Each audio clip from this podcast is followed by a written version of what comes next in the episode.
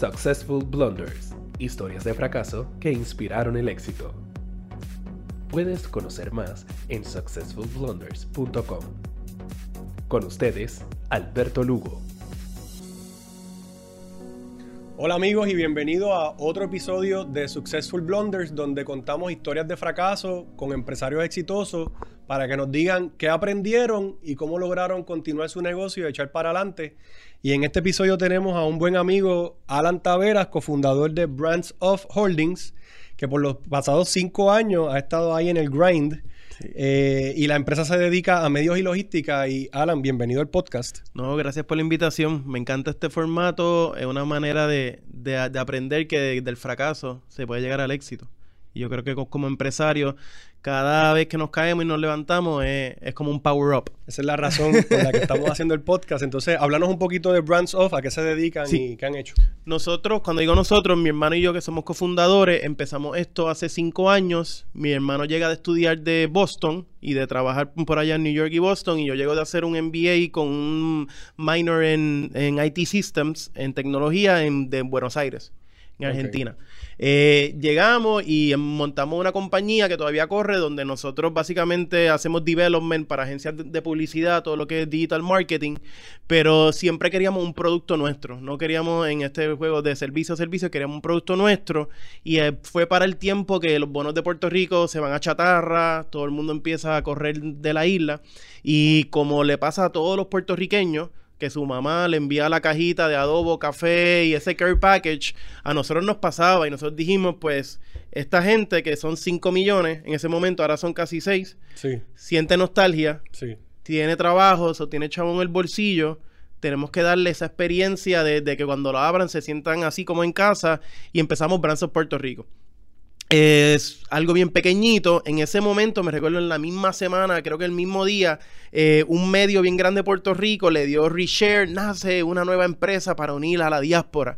Y un montón de gente empezó. se fue viral. Se fue viral. Nosotros empezamos como, y, creo que, hasta la mayoría de nuestra carrera es brincar de oportunidad a oportunidad. Ahí crecimos en nombre, entramos a lo que es Parallel, Parallel 18, con una aceleradora. Y en Parallel, 18, para las personas que nos están viendo que no saben lo que es, es una aceleradora de negocio basada en Puerto Rico. Es basada en Puerto Rico. El modelo copiado de lo que empezó con, en Chile, Startup Chile, donde los países están invirtiendo para crear un ecosistema de tecnología, atrayendo a empresarios de todo el mundo a montar su compañía en, los países.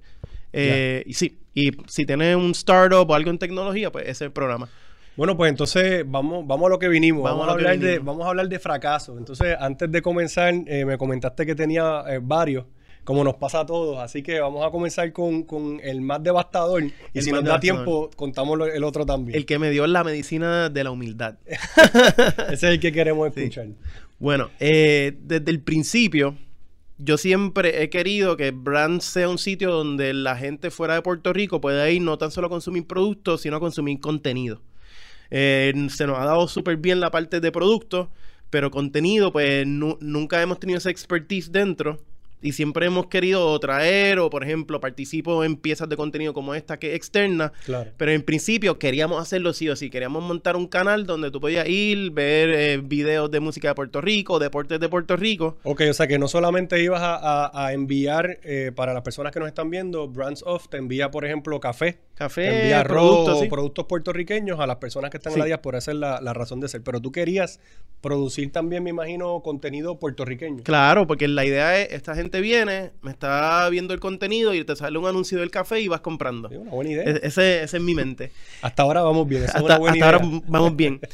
te, tengo la oportunidad de que ahora un amigo mío que ahora mismo trabaja en un medio de Estados Unidos en deporte, Quique Bartolomé, él estaba trabajando para la Federación de Fútbol Puertorriqueño en ese momento, como social media manager. Y yo digo, aquí es porque a mí me, siempre me gustó ver fútbol. Puerto Rico estaba jugando, creo que contra Granada, y, era el momento que todo estaba haciendo streaming. Tú ibas. contenido bueno para atraer público. Claro, imagínate un startup, a nosotros sin chavos, que estemos dando un live de un juego de Puerto Rico. Yo estaba súper pompeado.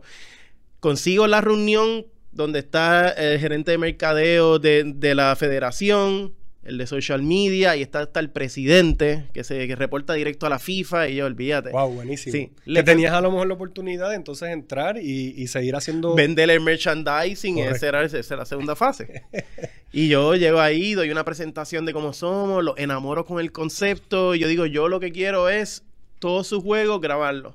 Después de como una semana nos sentamos, firmamos un MOU, que allá está una foto, todo bien protocolar y yo... Un "This is it". MOU es un Memorandum of Understanding. Sí. Un Memo of Understanding que es para poder comenzar a colaborar. Un proyecto. Correcto. Lo, lo hice todo bien. Y ahora de momento yo digo, cerré, la, cerré el negocio, ahora ¿quién lo va a hacer? Porque siempre en este mundo de empresarismo te dicen vende, vende, vende y olvídate y que, y que Dios Después resolvemos. Y después resolvemos. Ese es el mindset. Pero llega, se está acercando el día y yo no sé nada de streaming, no sé nada de, de- de la internet que necesito, nada. Tengo un pana que trabaja en fotos y graba video y él me dice, yo lo puedo hacer tranquilo. Sin problema. Tiene internet. Y eso está, estaba pasando ese juego en el estadio eh, Lubriel en Bayamón. Y dice, Bayamón. no, sí, ahí hay wifi. Y yo, ah, pues dale, súper. Perfecto. Llega el día. No tengo nada más que hacer. Ya esto está cuadrado. Él va a Esto, hacer todo. esto se anunció en la página de, creo que era el Comité Olímpico, eh, en la de la Federación, en Brands con semanas de anticipación. A, a esta hora aprende en brandsofpuertorico.com y vas a poder ver el juego, olvídate. Yo estaba súper pompeado y bien guiado, con los humos bien trepados, como uno siempre hace. Llega el día y todo el mundo en el estadio empieza a salir wifi, la señal se cae y no hay manera de streamear esto. No, no tenías tu propio equipo. Tú ibas a usar el wifi del estadio. Y todo el mundo me está llamando, Alan, resuelve, resuelve. Y yo, no, no, tranquilo, tratamos de buscar un modem, pero no funcionó nada. El juego pasa, las páginas, tanto las nuestras como las de ellos, pidiendo perdón a todo el mundo por social media. Que Una pregunta, ¿la, la página tuya no, no se cayó en los servidores ni nada por la cantidad de personas o, o era más bien que no se veía el juego? es que estaba negro. Oh, wow. Nunca subió el juego. Ok. Nos estamos pidiendo perdón, no, que tenemos problemas técnicos y todo, y no pasó. Al otro día me llegó un email del presidente de, de la federación, estoy decepcionado con ustedes, esto no se puede hacer así, ustedes me prometieron algo, firmamos un acuerdo y ustedes no cumplieron, y en ese momento uno todo tiene que tomar una decisión, fight or flight, y más que fight, simplemente, no sé, por algo que mis viejos me enseñaron, yo tuve que dar cara. Hay que dar cara. So, yo me recuerdo como si fuera hoy, yo guiando ahí. Y, y en esos momentos uno, uno se quiere meter debajo de la tierra, uno no quiere, no- uno prefiere no hacer nada, pero es peor. Hay Y- que dar cara, hay que... Y hasta peor el, después, porque en el momento la adrenalina no te hace internalizar el papelón que hiciste. Fue un papelón.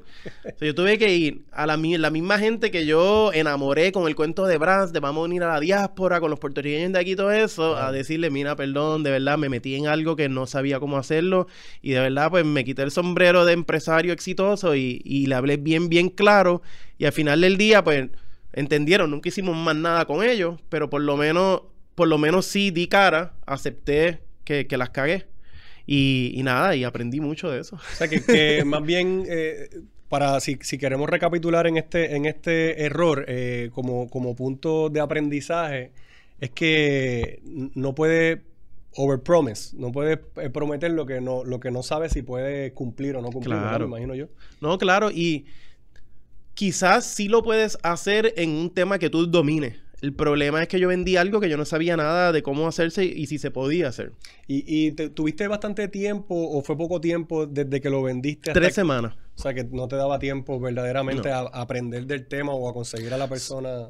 Son varias lecciones. Está la lección de Don't Over Promise, está la lección de delega, pero asegúrate que la persona que te dice que lo puede hacer, lo puede hacer. Eso, eso es una segunda lección. O Sí. sea, el- probar que la persona, o sea, hacer un demo o probar que la persona Claro. puede, que puede hacer el trabajo. Eso que dices es bien importante, un demo, un día antes de que tú vayas a hacer un Eh, evento o algo así. Eh, le tien- llaman el dress rehearsal. Tienes que tú- asegurarte que todo funcione y al final del día, que como dicen en inglés, el humble pie, eh, no en, en esta vida de empresario hay más cosas que son fuck up que las que son buenas. Las que son buenas se resaltan más y eso va a salir en los medios y uno es, ah, whatever, el joven, exitoso, pero uno tiene que saber cómo bregar y dar cara.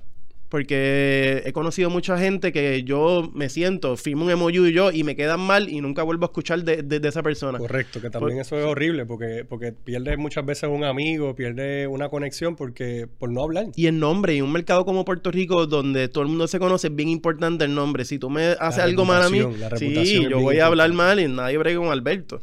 Eso algo bien importante. Quizás ellos pueden decir, Alan no sabe de streaming, pero no van a decir que Alan se desapareció.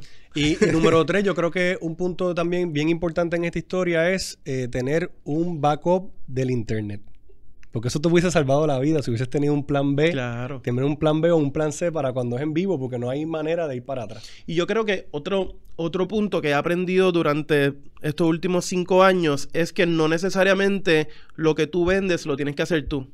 En una organización cada uno tiene su base por qué cubrir. Sí. Yo soy un excelente vendedor, pero yo no sé hacer café, yo no sé hacer código, yo no sé hacer otras cosas que Claro. tengo un equipo que me ayuda. En ese momento yo quería hacer Coca-Cola, quería hacerlo todo. Cucago- Pero eso es bien, eso es bien normal de los empresarios en los startups, que tienes que hacer de todo y te acostumbras, entonces después es difícil soltar. Entonces, nos queda tiempo y quería que contaras el otro porque también está muy bueno, así que en este, en este ha sido un formato un poco diferente a los otros eh, episodios, porque en los otros episodios ha sido un, un- una- un desastre de grandes proporciones. este no fue tan malo, pero hay varios. Claro. Así que ahora quiero que me hables del otro, del otro incidente que tuviste y cómo lo atendiste. El primero quizás fue más vergonzoso. El segundo es donde nos duele a los empresarios que costó dinero. Ese también es horrible porque entonces ahí estás en un startup, estás Claro. poco a poco echando para adelante, entonces perder dinero. Claro. Algo que nosotros hacemos en Brands, muchas personas creen que lo que nosotros hacemos es logística de enviar producto, pero la man- Que mejor... era lo que yo pensaba. Sí. Yo pensaba que era como un e-commerce para enviar productos fuera de Puerto Rico, productos de Puerto Rico. Sí, así empezó, pero ha ido evolucionando y la mejor manera de escribirlo es que somos un medio transaccional. Tú puedes eh, comprar los productos, pero nosotros trabajamos con las marcas que venden en nuestra plataforma y con marcas que no están en nuestra plataforma, pero le brindan servicio a pyme eh, como, un, como publicidad. Desde que le creamos un splash page donde la gente va y se registra, hasta aplicaciones mucho más grandes, banners en mi plataforma y en mi medio. Y en este momento estábamos trabajando con una agencia. Por eso es que me comentabas que, que era logística y medios, porque Sí. también hace advertising y todo eso. Y un poquito, si uno empieza a ver las compañías de e-commerce eh, grandes, por ejemplo, Amazon, donde hace su dinero, AWS, ahora con el advertising, siempre tú tienes que, tener no sabían eso. una que- línea de negocio que supports lo que e-commerce, porque e-commerce los márgenes son, son Claro, cero. muchas personas no sabían que AWS, eh, donde hizo gran parte de, o sea, donde se convirtió cash flow positive, Sí. fue con AWS. Claro, y algo que tiene Brands bien cool es no tan solo la cantidad de productos, pero nosotros tenemos muchas data de cómo es- esas personas en Estados Unidos venden. Y eso es fundamental porque ahí tú puedes entrar en, en una gama de servicios de, de información para Claro. las marcas, que no necesariamente es vender el producto. Y hay marcas grandes que ya tienen presencia en los supermercados en Estados Unidos, pero quieren saber un poco más cómo se comporta la gente en ese área code. Y a través de nosotros les sale mucho más barato que contratar un market research company o algo por el estilo. Eso está buenísimo. Pues en este momento estábamos corriendo una campaña para una de las marcas con que trabajamos porque estábamos recopilando información porque ellos tenían unos furgones que iban a llevar a Orlando, pero no sabían nada. Simplemente que va para Florida Central y ya. Ok. El budget por anuncio, y me voy a ir bien granular, eh, parte de mi background es en, en media management y hacer las campañas, Claro. Pero en ese momento fue el volumen alto de que de momento yo estaba corriendo 15 campañas yo solo. Y estos son, no, no es, son errores bien pequeños, pero que costaron un montón.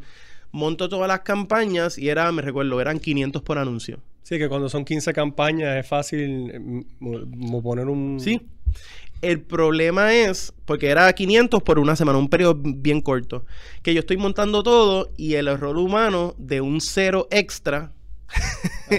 de 500 a 5 mil pesos, de momento la campaña sale y yo, diablo, todos estos notifications, este es un anuncio, el mejor anuncio del mundo, la gente está viendo. Y cuando yo miro el, Pero mira, espérate, eh, eran, eran 15 campañas y entonces en una de ellas... en una de ellas fue el error. Si Entonces se empezó a disparar porque obviamente tenía 5 mil de presupuesto. Y yo me envolví con el engagement.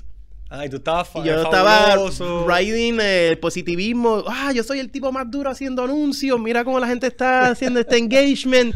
Y de momento yo miro el, el dashboard y yo digo, ahí dice, ahí dice 5000. Se supone que sean 500. Y yo miro y miro, anda, pal. Trato de contactar a Facebook. Facebook me dice, ya ese dinero se gastó, no hay break.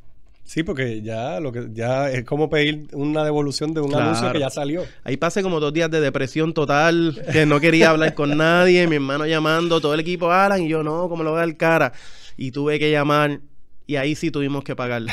Tuviste que pagarlo. claro, porque ya se gastó y, y, y eso Los errores, los errores son tiempo o dinero. tiempo, dinero. O las dos. Sí. Ahí yo, ahí yo creo que el, el lesson learned bien grande es cuando tú estás manejando algo como una estrategia, tú no tienes que estar bien, bien, bien enfocado en los detalles, porque un detalle pequeño de un error de un cero extra puede, ah, puede render un, un problema bien grande. En, ese, en, es- en este momento seguimos trabajando con la marca y todo está bien y la relación no se afectó, afectó. porque pagamos y salimos Sí, caros. para ellos no, para ellos no, no hubo ningún impacto. Tuvieron mejor eh, desempeño de la campaña y obtuvieron mejores resultados. Pero yo, un startup de como dos o tres años, eso por poco me, me, me mata y tengo que cerrar, porque Claro. el cash flow que tengo que poner adelante, donde no está presupuestado. Sí, 505 mil es bastante. Claro. Imagínate, probablemente terminaste trabajando de gratis, el proyecto, eh, lo que cobraste no dio para pagar ni siquiera el anuncio. olvídate, después, y después to- todo el mundo en la, en, en el equipo es como que, Alan, ¿qué tú hiciste? ¿Cómo t-?" Y yo, no, es que tenía mucho trabajo, es culpa de ustedes que no me ayudan, uno empieza a buscar problemas, pero al final es- fue, fue, fue un error humano y algo que va a pasar, y yo no digo que ya yo no voy a hacer más focus, si tú tienes un Season 2 me vas a tener aquí hablando de, de cosas nuevas, pero yo, yo creo que lo importante es aprender y, y tratar de, de- de- de mejorar.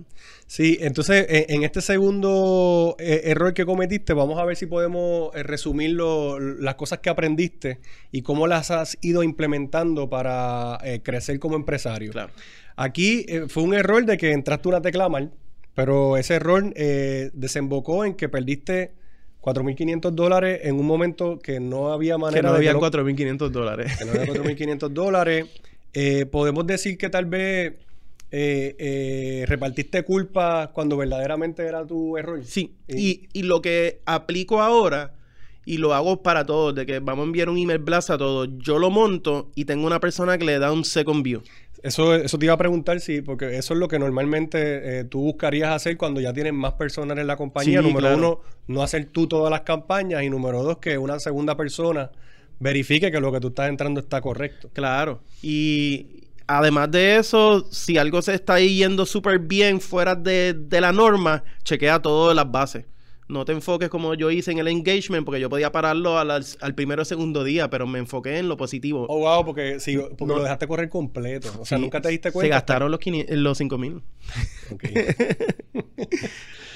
ok, pues, eh, wow. Eso, eso, yo creo que de los dos, de los dos errores o de las dos cosas que hemos contado, esa que te costó dinero fue la más que te dio, que, que aprendiste. Porque la otra, pues pediste perdón y, y no has vuelto a hacer nada. En, en la primera fue algo más de, de humildad y, y algo yo personal como empresario. De carácter. Sí, en la otra es un golpe financiero a la compañía que no es el, el ego de Alan que se afecta, es la operación entera que se afecta por un error tan pequeño. Y cuando, como me mencionaste que tu hermano es tu socio, cuando discutiste ese error financiero con él, eh, ¿cómo fue la conversación? Hizo así como por media hora. ¿Qué tú hiciste, Alan? Que tienes el problema que es tu hermano también, ¿verdad? Sí, que, claro. Que, que no es un, un co-founder regular, es tu familia. Claro, y eh, yo, yo creo que, que el beneficio de eso es la honestidad, pero, pero nada, nosotros nos caemos, pero siempre vamos para adelante y, eh, y el que se queda ahí y llora sobre leche derramada en este juego muere, porque en este juego todos los días tú tienes que salir. Bueno, y, y sé que, que obtuvieron un, un inver- inversionistas este último año, así que Sí. esperamos que no cometan muchos errores, pero de seguro eh, queremos tenerte de vuelta en el segundo season Claro para que, nos cuentes de otras situaciones que has tenido eh, con tu negocio. Eh, y te felicito por lo que has logrado hasta ahora. Yo te sigo en las redes y, y me encanta lo lo que estoy viendo con la con, con el con el, el Brands Off. Sé que también están en otros países Sí. eh, haciendo cosas similares, pero me gusta mucho ver que, que las marcas te están apoyando y que estás y que estás llevándole un pedacito de Puerto Rico a las personas que están fuera. Yo creo que yo, yo no he vivido fuera de Puerto Rico, pero he estado fuera de Puerto Rico lo suficiente como para saber que las personas aman cuando ven una cerveza o cuando ven café o cuando ven el arroz, cuando ven productos tipo el adobo. Claro. eh, porque no se consigue fácilmente y realmente te trae un poquito de lo que es Puerto Rico. Y más en esta época ahora, donde hace más frío, donde tú extrañas más a Puerto Rico, eh, Sí. el negocio mío es un negocio bien emocional. Eh, si tuviera el feedback, me escriben hasta cartas a mano que me la envían a mi oficina. Wow. O sea, el, el, el nourishment que yo tengo de mis clientes nos encanta. Y los clientes finales y las marcas de que los CEOs se sientan conmigo y dicen, me encanta lo que hace, pero mejor aquí. Esa interacción me hace a mí mejorar y soy mejor empresario o ejecutivo gracias a que las marcas me apoyan. Excelente. Bueno, pues te queremos dar las gracias por estar en el podcast. Eh, amigos, recuerden seguirnos a través de las redes sociales. Le vamos a dejar la información de todas las redes. Puedes escuchar el podcast en cualquiera de los programas de podcast favoritos o nos pueden ver por YouTube eh, a través de Successful Blunders Podcast. Eh, muchas gracias por estar con nosotros. Saludos. Successful Blunders, historias de fracaso que inspiraron el éxito. Puedes conocer más en successfulblunders.com.